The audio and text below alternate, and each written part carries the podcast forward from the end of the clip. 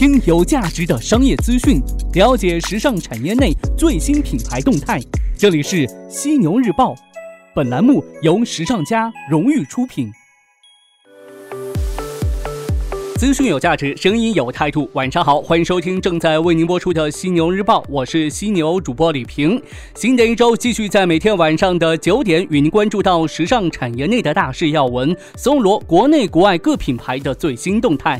前两天呢，在咱们广州地区遭受到台风山竹的肆虐，这山竹一到的话，真的是狂风大作，妖风阵阵呐。很多人呢都宅在家里不敢出门，但还是有一群人在台风天依然坚。坚守岗位，逆风而行。比如咱们的公安干警、交警，还有诸多媒体工作者，为我们发回实时的新闻报道。在这里呢，咱们犀牛日报节目组也要向所有在台风天当中逆行的英雄们说一声谢谢。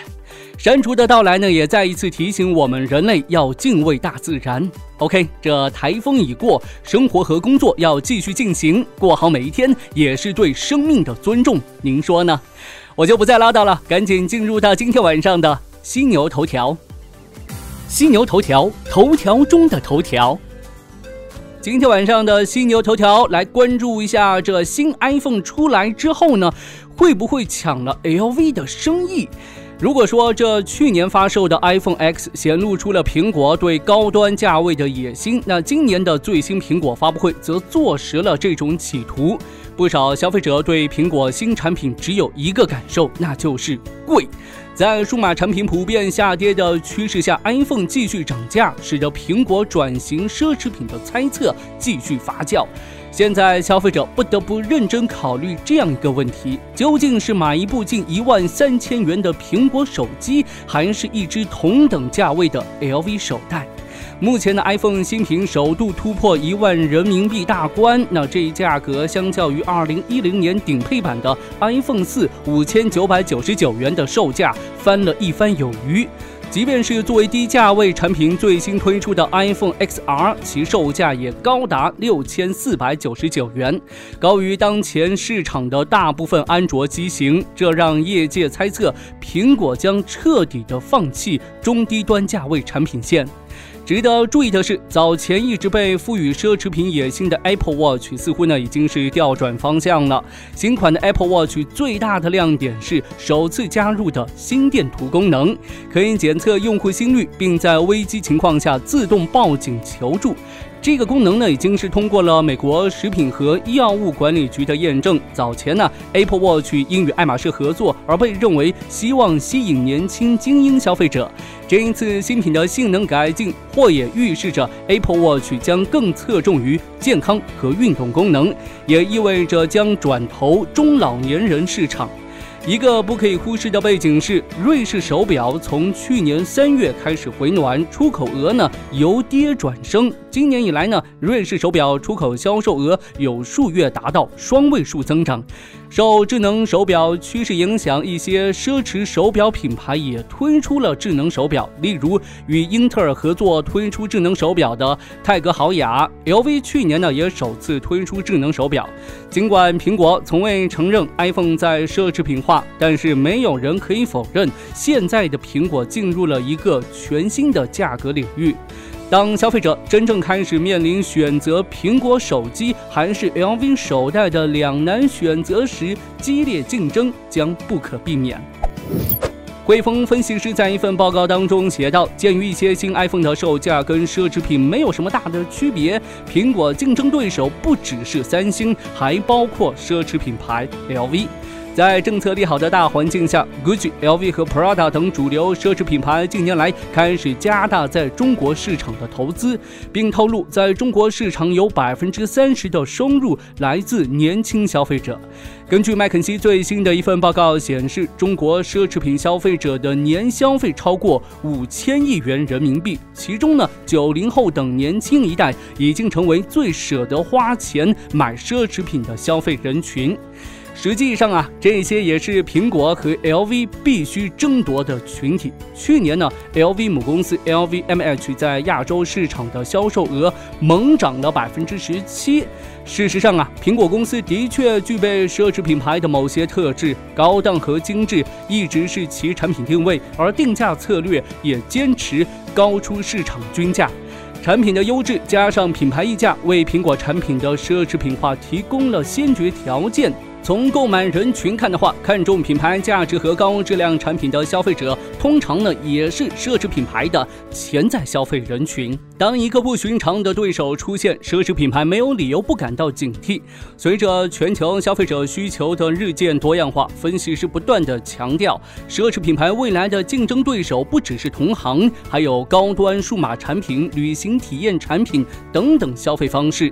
未来的零售业甚至也不只是产品之间的竞争，还有可能是产品与体验的竞争。时尚头条网早前前报道，品牌所面对的是一批越来越理性的消费者，特别是在当前奢侈品增速有再次放缓迹象的时期。瑞银近日发布警告称，尽管中国已是目前公认的最具潜力的奢侈品消费市场，但预计今年下半年中国奢侈品消费步伐将大幅的放缓，增幅呢将从今年上半年的百分之十三降到百分之七至百分之八。在中国银联联合京东金融发布的二零一七年消费升级大数据报告当中，九零后人群消费增长最快，达到七零后增幅的两倍，年均消费三年来呢增长了二点七倍。但藏在惊人的消费力背后的消费趋势也令人关注：一是消费者对高价产品的消费意愿降低；二是消费者对消费行为的考量更加理性，更加注重性价比，特别是相较于其他年龄层。而言的话，更热衷于消费，但经济实力较低的年轻消费群体，他们不得不考虑的问题是在一定预算内，什么产品更值得买？这将令奢侈品牌之间的竞争更加的残酷。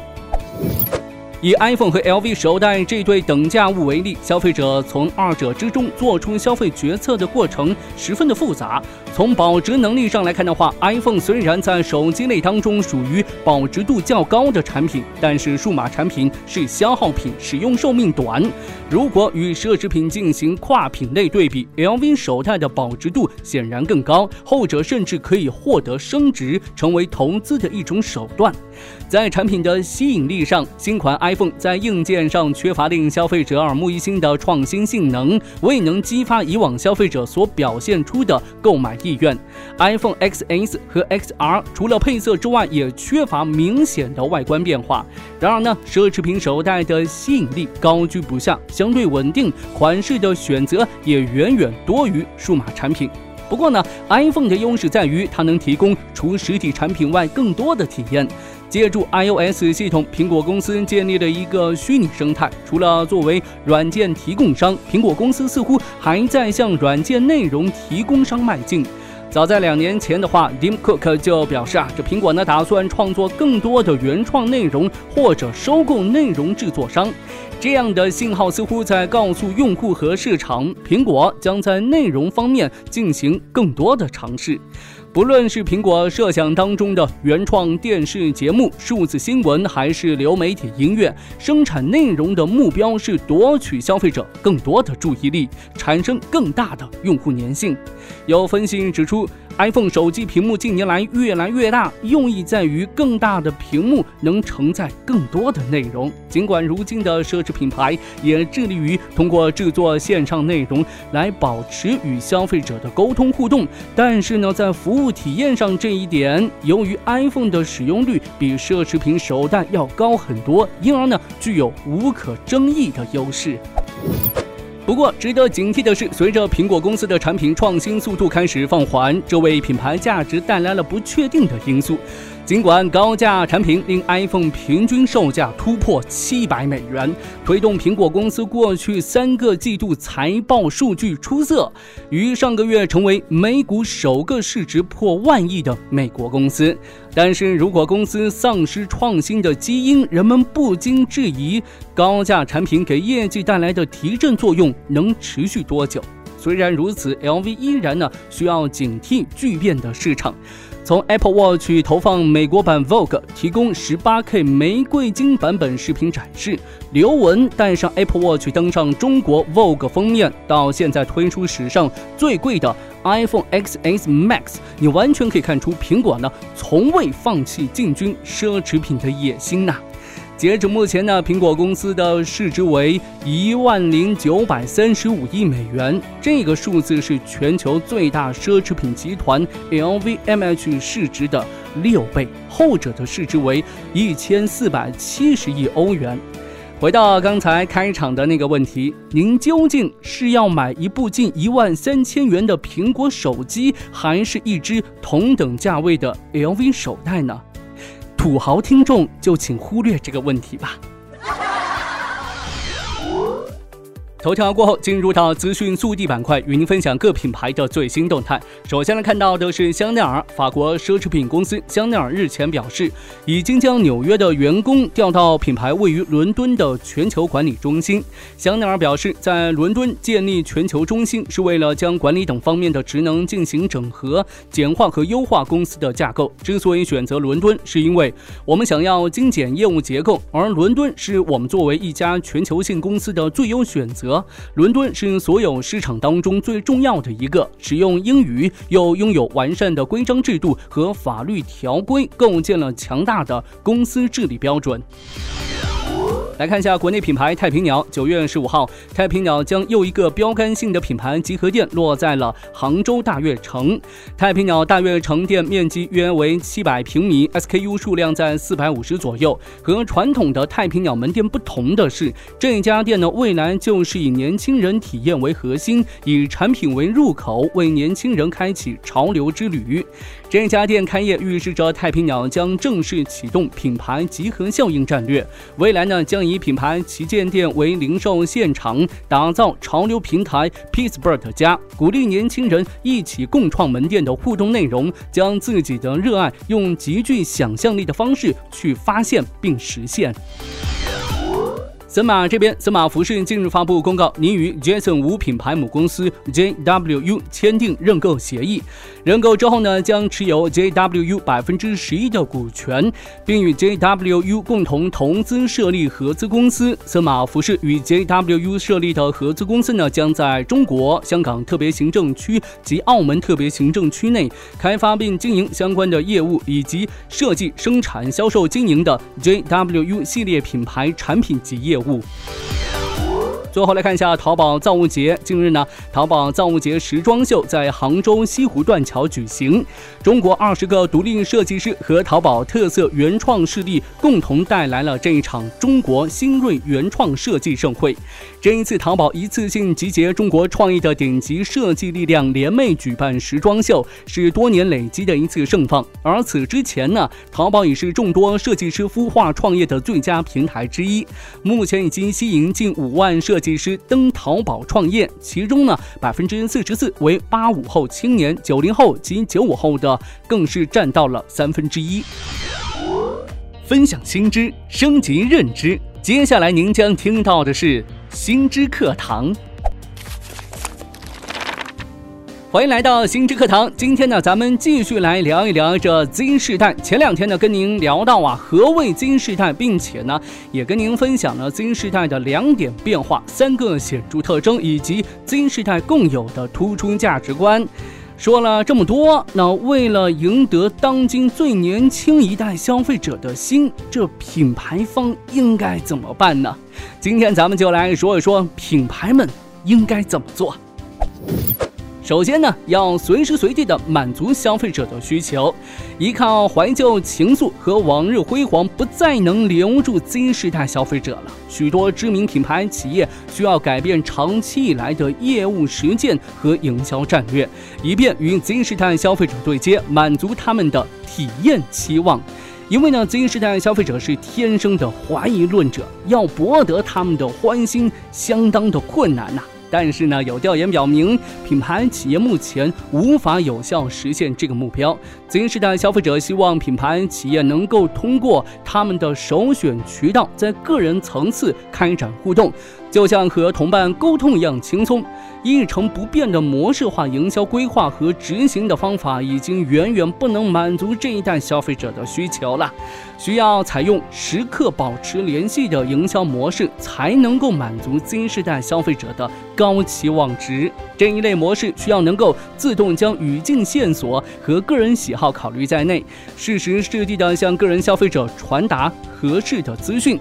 制定以新时代消费者需求为核心的战略，营造无缝衔接的线上和线下体验。同时呢，也要评估企业是否具备必要的能力，能否在营销价值链和大规模接触点为新时代消费者提供个性化的互动与体验，确保持续监控，并向企业报告个人体验和品牌反馈，以便持续优化营销活动，不断的改进战略。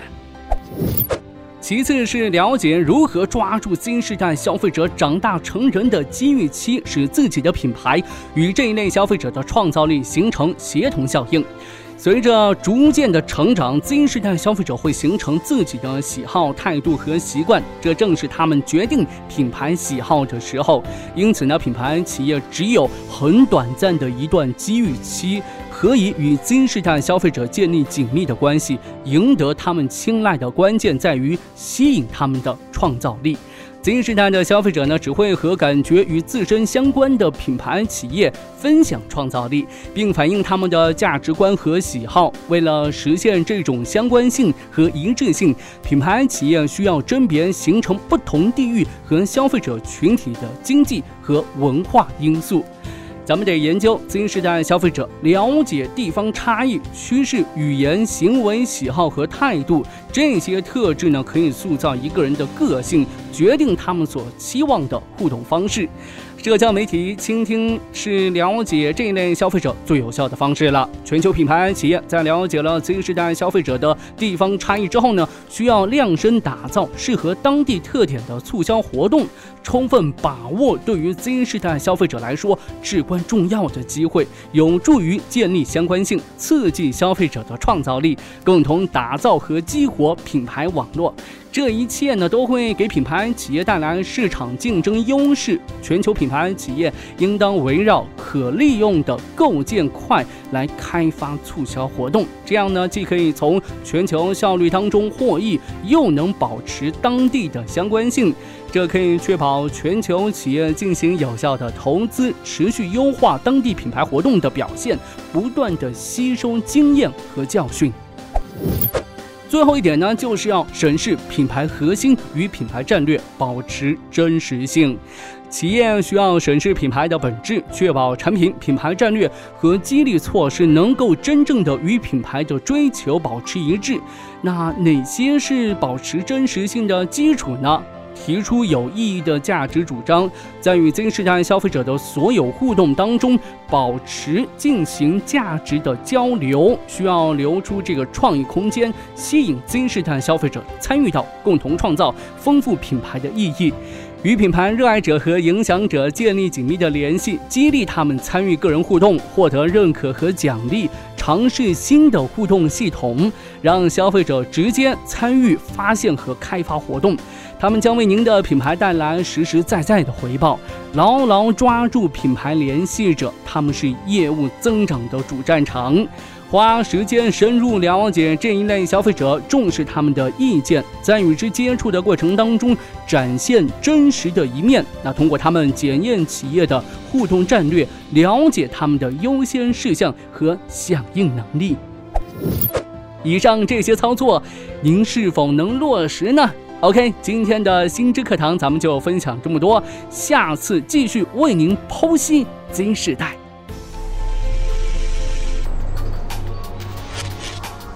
好的，今天晚上的犀牛日报就是这些内容，感谢您的收听，欢迎您吐槽本期节目，我会关注您的每一条留言。我是犀牛主播李平，下期犀牛日报与您不听不散。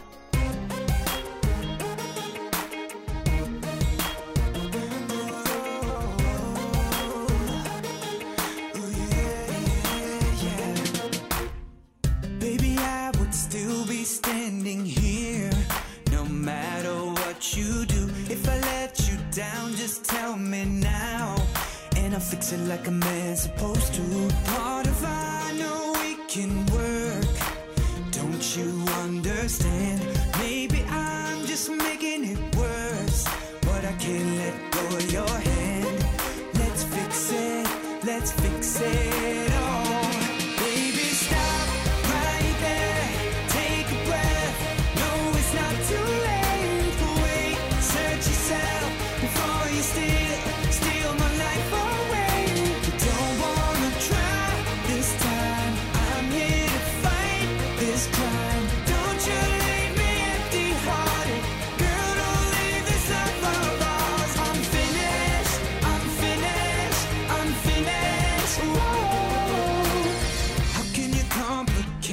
I see so clear. Maybe you're just scared, but if you run away in fear, that just won't be fair. So close your lips and don't say those words. I know you want to say, just let me kiss you anywhere.